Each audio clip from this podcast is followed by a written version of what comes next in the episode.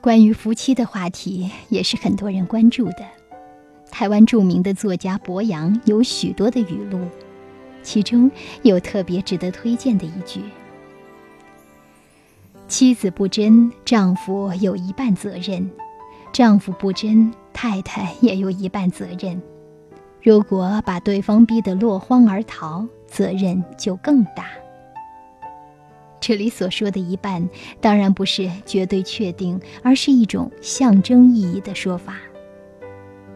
由此可见，当妻子红杏出墙，或者丈夫寻花问柳，都不能从单方面去寻找原因，更不能只从第三者身上找原因。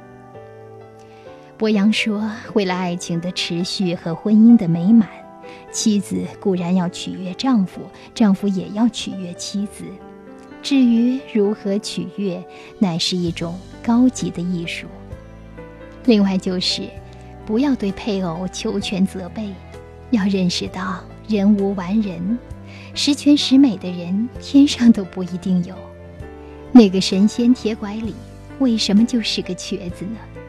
这就是向人们揭示了一个道理：当发现对方有不真行为的时候。一味的责难对方，给对方施加压力，其结果是导致对方为摆脱这种精神压迫落荒而逃。这一来，责任就更大了。这是亲者痛，仇者快的事情。看来，爱情这门高级艺术还真是大有学问。夫妻相处和任何其他的人际关系一样，也是一门艺术。也就是说，婚姻需要智慧来经营。蒲松龄在《聊斋志异》里讲过一个一妻为妾的故事，有兴趣你可以不妨找来读读。故事中，朱氏有她的可贵之处，那就是当丈夫对自己产生审美疲劳的时候，她不是自暴自弃，更不是采用极端的手段。而是运用智慧将丈夫抢回自己的身边。其实，婚姻和爱都是一个动态的东西，一切都在变化。不爱你了，你要想办法让他再爱你，更爱你，这才是明智之举。又或者，当然你也放弃了你对他的爱，那就另当别论。有人说，在今天这样一个物质时代，凡是具有精神气质的东西，似乎都岌岌可危。爱情也是如此。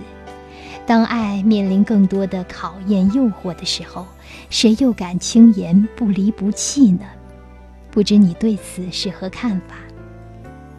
博洋说：“妻子不贞，丈夫有一半责任；丈夫不贞，太太也有一半责任。”如果把对方逼得落荒而逃，责任就更大。